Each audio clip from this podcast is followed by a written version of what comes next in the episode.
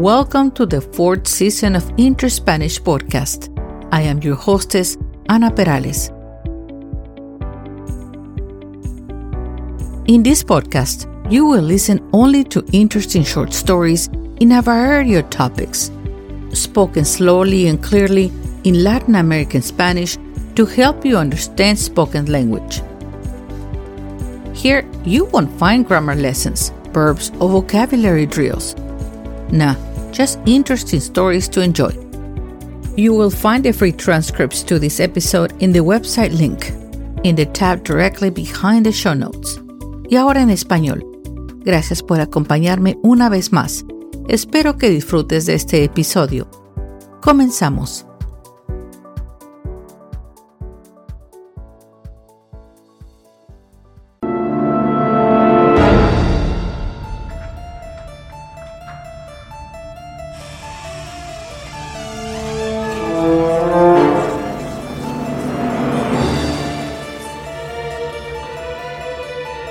En este mes de octubre, durante la temporada de Halloween, he reunido una serie de películas de terror más icónicas de la época, las más tenebrosas y espeluznantes.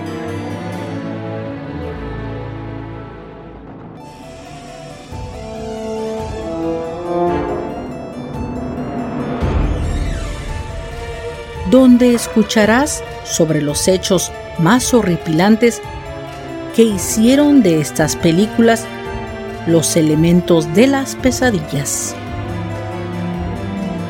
Este episodio contiene material gráfico que puede no ser adecuado para todos mis oyentes.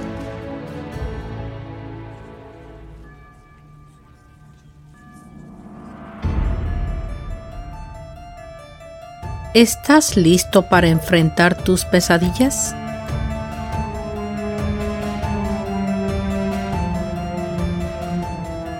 Esta es la última historia.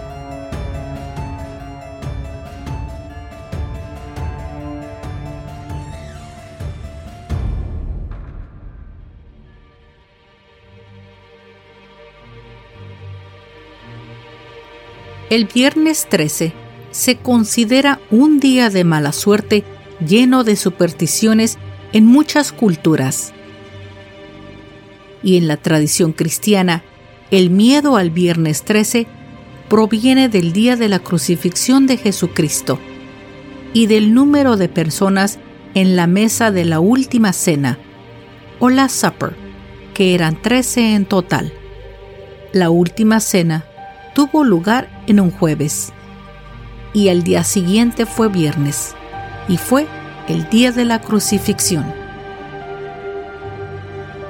El viernes 13 ocurre cuando el día 13 del mes del calendario cae sobre un viernes, que ocurre al menos una vez al año, pero puede ocurrir hasta tres veces en el mismo año. Durante este año del 2023 tuvimos dos días, el primero fue el 13 de enero y el segundo viernes 13 de octubre del 2023. Este último es aún más temido no solo por ser un día viernes 13, sino además cayó en el mes de octubre, el mes de la celebración de Halloween en Estados Unidos y en muchos otros países del mundo. Esto ha contribuido a la creación de muchas películas de horror.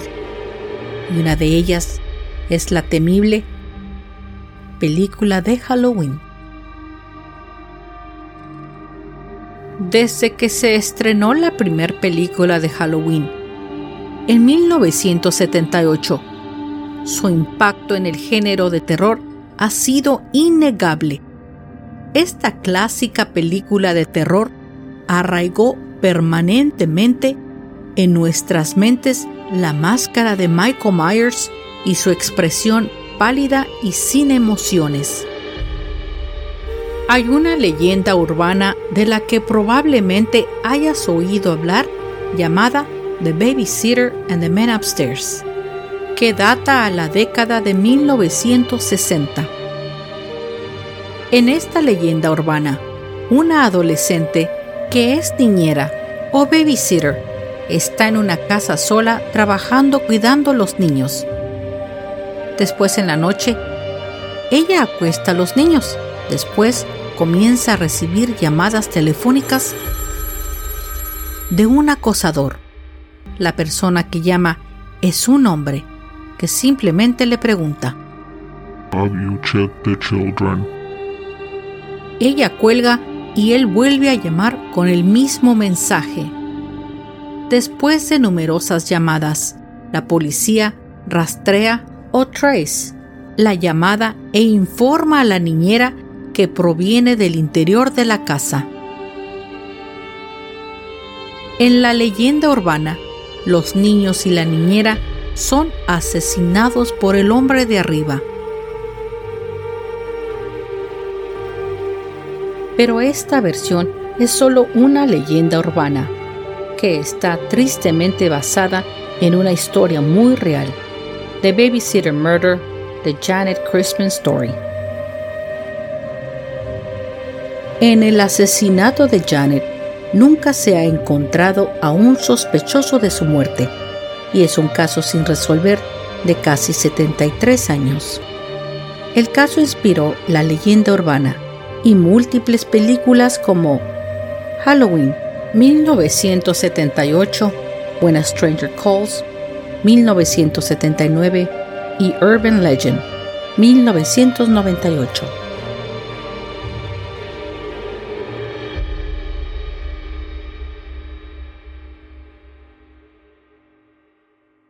Halloween es una película de terror de 1978, dirigida por John Carpenter y protagonizada por Jamie Lee Curtis en su debut cinematográfico, o sea, que era su primera película. La noche del 31 de octubre de 1963, en Halloween, en la ciudad ficticia de Haddonfield, Illinois, una joven, Judith Myers, debería de estar cuidando a su pequeño hermanito de seis años, Michael Myers. Pero en vez, está distraída con su novio. Al no prestarle atención a Michael, no se da cuenta cuando él la apuñaló, stab, brutalmente y la mató con un cuchillo de cocina. Por ello, fue llevado a Smith Grove Sanatorium, un centro de salud mental y detención para criminales. El psiquiatra de Michael, Dr. Samuel Loomis, está convencido que Michael es el mismo diablo y no debe jamás salir al mundo. Pero desafortunadamente, 15 años después, el 30 de octubre de 1978, Michael escapa del sanatorio y regresa a Haddonfield, Illinois. Primeramente, pasa al cementerio local donde está su hermana mayor enterrada y se roba la lápida de Judith. Después va a su casa de su infancia, abandonada hace mucho tiempo, y se esconde allí. Desde la ventana observa a una joven adolescente Lori Strode, dejando unas llaves en el porche y se marcha.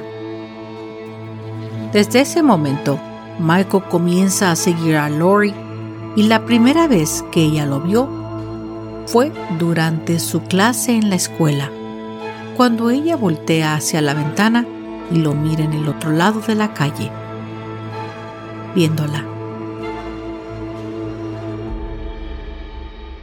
Este es el principio de la obsesión de Michael por Lori, que continúa por muchos años y por el resto de las películas de la franquicia. Lo que hace de Michael Myers tan temible es que él no tiene realmente ninguna razón de hostigar o harass a Lori.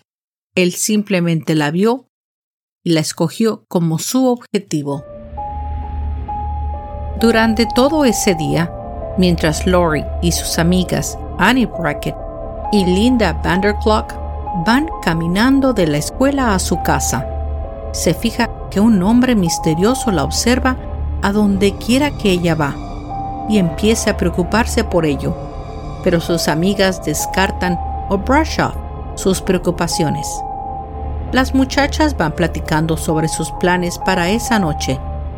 En vez de salir a divertirse, las muchachas tendrán que ir a trabajar como niñeras o babysitter. Esa noche de Halloween, Annie está cuidando a la niña Lindsay Wallace, mientras que Lori cuida a Tommy Doyle, al otro lado de la calle. Las dos amigas se pasan la noche hablando por teléfono sin percatarse honores de que Michael las ha seguido. Más tarde, Annie tiene que salir a recoger a su novio, pero antes lleva a Lindsay a la casa de enfrente donde Laurie cuida a Tommy a pasar la noche con ellos.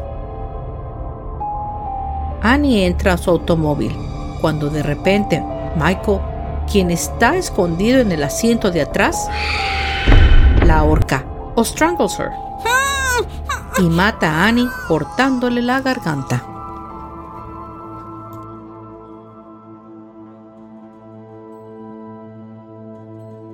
Poco después, Linda y su novio Bob llegan a la casa de Wallace, donde Annie tenía que estar trabajando, pero la encuentran vacía.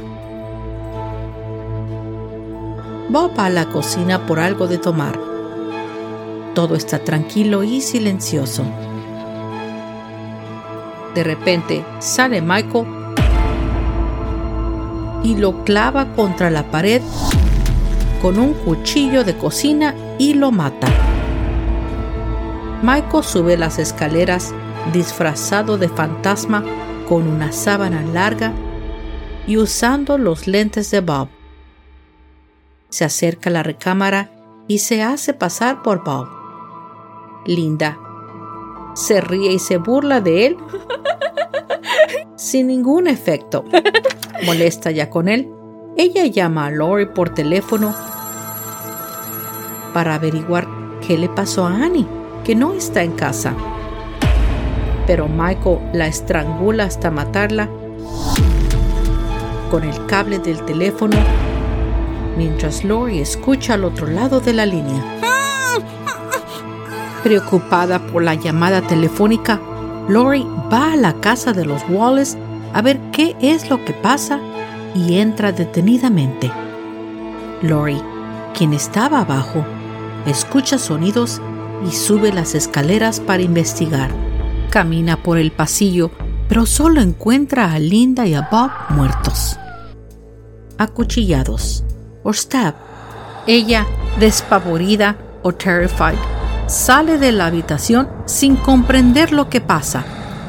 Y de repente, del infierno mismo se aparece una gigantesca sombra, un monstruo hambriento de sangre un espanto que lleva una siniestra máscara blanca sin expresión, con unos overoles ensangrentado y armado con un cuchillo de carnicero o butcher knife. El hombre es Michael Myers, tratando de atacarla. Le tira una cuchillada que le hiere el brazo y Lori cae del segundo piso herida, pero corre desesperadamente a la cocina e intenta abrir la puerta sin lograrlo.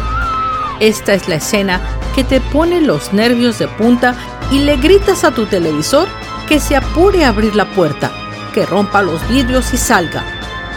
Pero pese a tus sugerencias desde tu sala, ella continúa intentando abrir la puerta y no puede. Michael viene ya muy cerca de ella con cuchillo en mano. Por fin logra escapar de la casa con el monstruo persiguiéndola.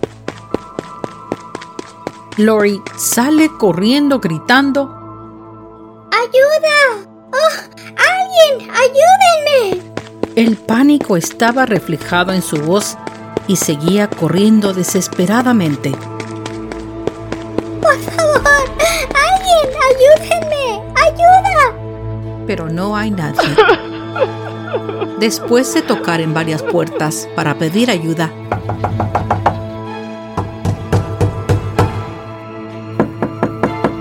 Lori regresa a la casa de los Doyle e intenta llamar por teléfono para pedir ayuda, pero descubre que el teléfono no funciona. Lori trata de esconderse en la sala de la casa en esa oscuridad total, sollozando o sobbing de terror. De repente, Michael se cuela por la ventana y la ataca de nuevo con el cuchillo, pero ella lo apuñala en el cuello con una aguja de tejer o knitting needle. Pensando que está muerto, sube las escaleras tambaleándose. O staggering para ver cómo están los niños Lindsay y Tommy, a quienes envía fuera de la casa para llamar a la policía. Pero detrás de ella, de entre las sombras, Michael se levanta de nuevo. Al ver a los niños salir corriendo de la casa,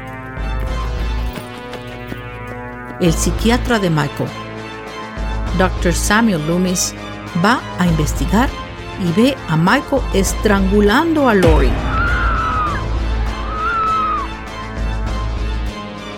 Ella se libera quitándole la máscara de un solo jalón.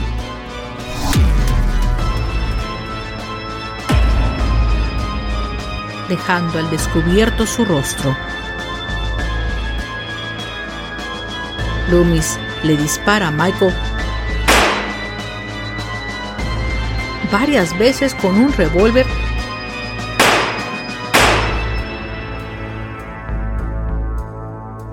tirándolo desde el balcón hacia la calle abajo. Lori le pregunta a Loomis. ¿Quién es ese? ¿Es un monstruo? A lo que Loomis le contesta.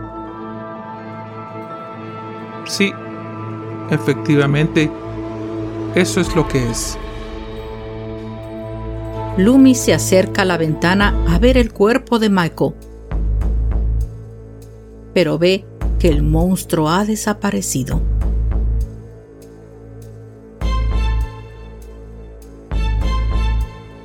Sin sorprenderse, mira fijamente la noche mientras Lori solloza de terror.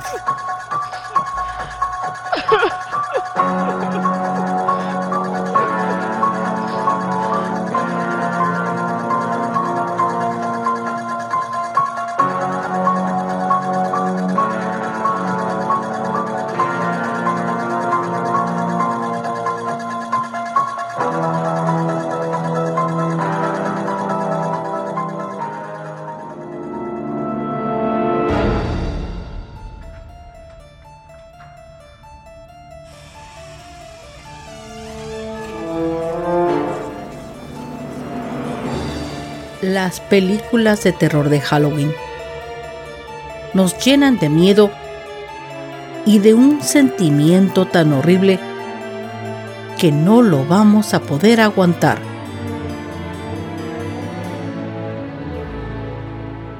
Son las pesadillas que te atormentan de noche y te enloquecen de día.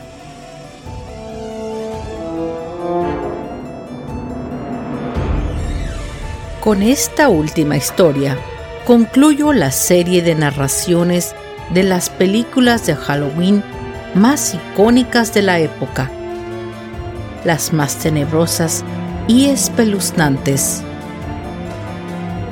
En estas tres películas del infierno mismo se aparecieron gigantescas sombras, tres asesinos diferentes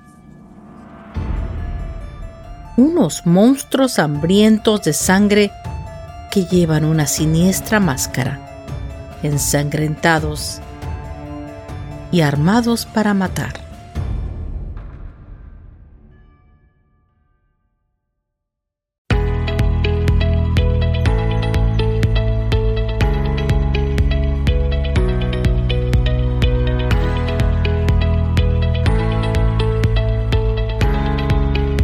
Llegado al final de este episodio y quiero agradecerte el que me hayas prestado tu atención y escuchado hasta el final. Yo espero que hayas disfrutado de esta narración y quiero invitarte a que entres a mis redes sociales de Interspanish. Ahí encontrarás más información y algunas fotos sobre los episodios. También puedes comentar, hacer preguntas y comunicarte conmigo. También quiero invitarte a mi nuevo canal de YouTube, donde podrás no solo oír los episodios, pero también verlos. Son como una especie de mini documentales. Son pocos, pues voy empezando, pero creo que te van a fascinar. Suscríbete, hazle like y comenta y dime qué piensas para que pueda mejorar el canal. Yo te lo voy a agradecer. Si gustas, también me puedes enviar un correo electrónico a interspanishpodcast@gmail.com. Espero me acompañes al próximo episodio de Interspanish. Hasta pronto.